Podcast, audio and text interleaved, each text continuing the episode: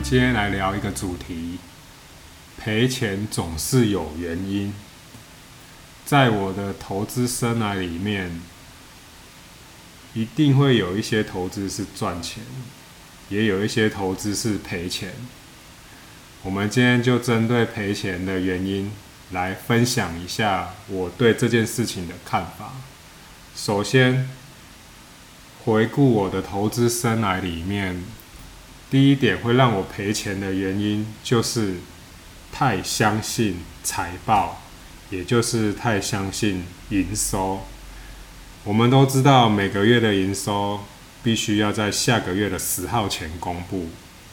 那第一季的季报、半年报、年报都有它规定的时间，必须要公布。回想我过去的投资生涯里面，我发现我往往投资里面赔最多的原因，不外乎就是太相信财报。往往就是因为太依赖财报，所以投资的金额会蛮大的。但是我们都知道，财报是落后指标，股价老早就先行反应了。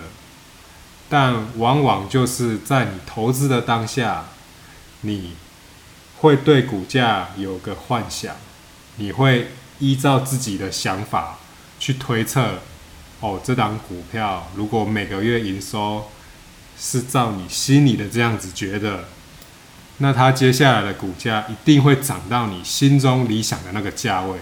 那这个时候你就会认为很便宜，那我就是一直买，一直买。等到财报公布了那一刹那，就会到我心中理想那个价位。通常这个错误往往是我最致命伤的错误。有时候真的是必须要提醒自己，就算营收再怎么好，财报公布再怎么漂亮，你只要发现股价在财报公布的时候却大幅的回档。这个时候你就稍微注意一下，并不是说股票回档不会整理，有时候它整理一下就又在突破新高，这个情况是有的。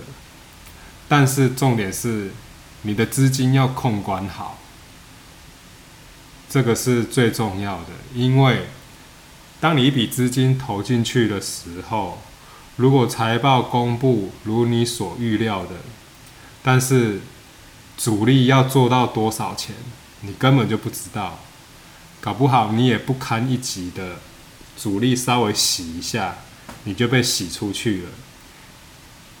所以最主要的还是你的心态要正确，不要因为财报公布了，或者是营收公布了，你会觉得哇，就像心里想的一样，就一股脑的。一直把资金不断的加码、加码、加码。如果你的资金到达一个很大的部位，到时候你才发现，哇，财报不如我所预料的。这个时候你要认赔的话，这个金额有时候你会砍不下去，会很难处理。久而久之，你不理它之后，你的资金就完全卡死在这里。所以第一点，不要太相信。这些财报、这些营收，又或者是基本面，这些只能当做是依据，但是你不要把这些数字太过于神话，会觉得，诶，它这样子的营收好像会越来越进步，好像会如我想的那样子，就如同我之前一直强调的，股票真的不要太一厢情愿，不是你说了算。第二点，投资容易造成赔钱的原因，就是资金没有控管好。当你研究到一档标的，你发现它很有潜力，首先你一定会先投一些资金。那么，如果行情如你所预料的上涨或下跌，那你一定就开始分批的加码。不管是往上加码，或者是往下加码，如果你的资金没有控管好，你一直买，买到最后你会发现，我的资金已经到达了一个顶点了。但它的股价却没有我所预料的那么的理想。过没多久，又碰到一个大利空，又一根黑 K 打下来，你账面可能瞬间又跌个一二十趴。假设原本已经跌了十几趴了，这个时候你已经开始有点注意到这个危机。过没多久，又遇到一个利空，突发性的利空又打下来，这个时候你的账面也许就已经来到了二三十趴的损失。如果你手上没有资金去处理，或者再去加码，或者是摊平，前提是你对这档标的是很有兴趣的，很有把握的。但是如果你资金没有控管好，在很低的低点，你确实是都买不到的。这个也是我觉得很可惜的地方。有时候往往跌到一个你很恐慌的价位。在考虑犹豫要不要卖出的时候，市场氛围都很悲观。我跟你讲，那个时候就是它反转的时候了。但是你这个时候，也许你的资金没有控管好，在大家都唾弃它的时候，你却没有资金可以加码了。这一点确实是蛮可惜的。其实到现在资金控管这一点，我确实有时候还是没有做到很好。有时候往往它一直下跌，我就一直加码加码，可是又一根黑 K 打下来，我手上却没有钱再加码了。这个就是表示我这笔交易有一些漏洞，我之前没有思考好。有时候股价会跌到你一个意想不到的价位。但你最后一批资金都已经加码到前一波低点，你没有想到会再持续破底，所以有时候这个部分必须要纳入你的考量范围。这个是第二点。第三点，投资为什么会赔钱？这就是我可以跟大家分享的。有时候听到了一些名牌、一些股票，又或者是随便看。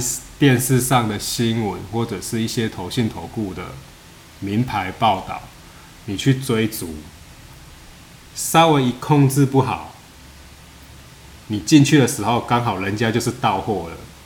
而且你要知道，你通常在电视、报章、媒体看到的这些标的会打出来，通常这些涨幅已经是两根、三根，甚至是好几根的涨停板了。其实，当你看到这篇资讯的时候，那些主力老早就住在里面了。不要不信邪，这是真的。等到你买下去的那一刹那，有可能你就是会被盗货。如果运气好一点的，就是第二种，你刚好还有机会吃到一点点。但是如果你没有马上跑，你一样会被盗货。而且那些倒下来是速度很快的，绝对不是让你慢慢跌的，有时候是那种跌停打不开的。所以，你如果要相信那些报章媒体报道的那些热门标的大标股，或者是听信一些名牌，你也要有那个心脏够大颗，去跟他赌这种瞬间暴涨、瞬间暴跌。但是我可以跟你分享的是，这世界上没有那么好康的事。如果真的是一只标股，那他本人就自己买就好了，all in 外加杠杆全开，他没有必要再把这个讯息释放出来让你看得到。而且你跟他根本就什么关系都没有，他为什么要帮你？那一定是要出货给你的嘛？你也不是他爸爸，对不对？你也不是他儿子。他怎么可能报一只标股给你买，对不对？你想一想这后面的逻辑思考，他那么辛苦的也是要赚钱嘛，对不对？他不可能那么好康给你一块肉让你吃，他绝对是要到货给你的嘛。那你如果运气好，你也许吃得到一点点，但基本上都是被到货居多。这是第三点。今天我会分享失败的原因，主要是大家在股票市场里面，大部分的人都是赔钱的。因为股票市场里面有赚钱的，永远是那些少数。那我们必须要去思考，之前之所以会赔钱，到底是哪一些原因，把它整理出来。就如同我说的，你只要还在这个市场交易，这些情况永远都还会再发生。就像现在炒得沸沸扬扬的，大家都在猜到底还要不要升息，到底什么时候还要再降息。其实，就我的个人观点来看，像我是有买美国公司债的，我完全不 care 到底是什么时候升息，什么时候是降息，我就知道这种东西，简单来说就是供给跟需求。现在没有那个需求，所以它那个价格很便宜。但是你要想，下一任总统当选了，他的政策如果万一风向转了，这个需求就出来了。等到利率降低的时候，债券的需求是不是就已经出来了？那这个时候你就有机会赚钱了。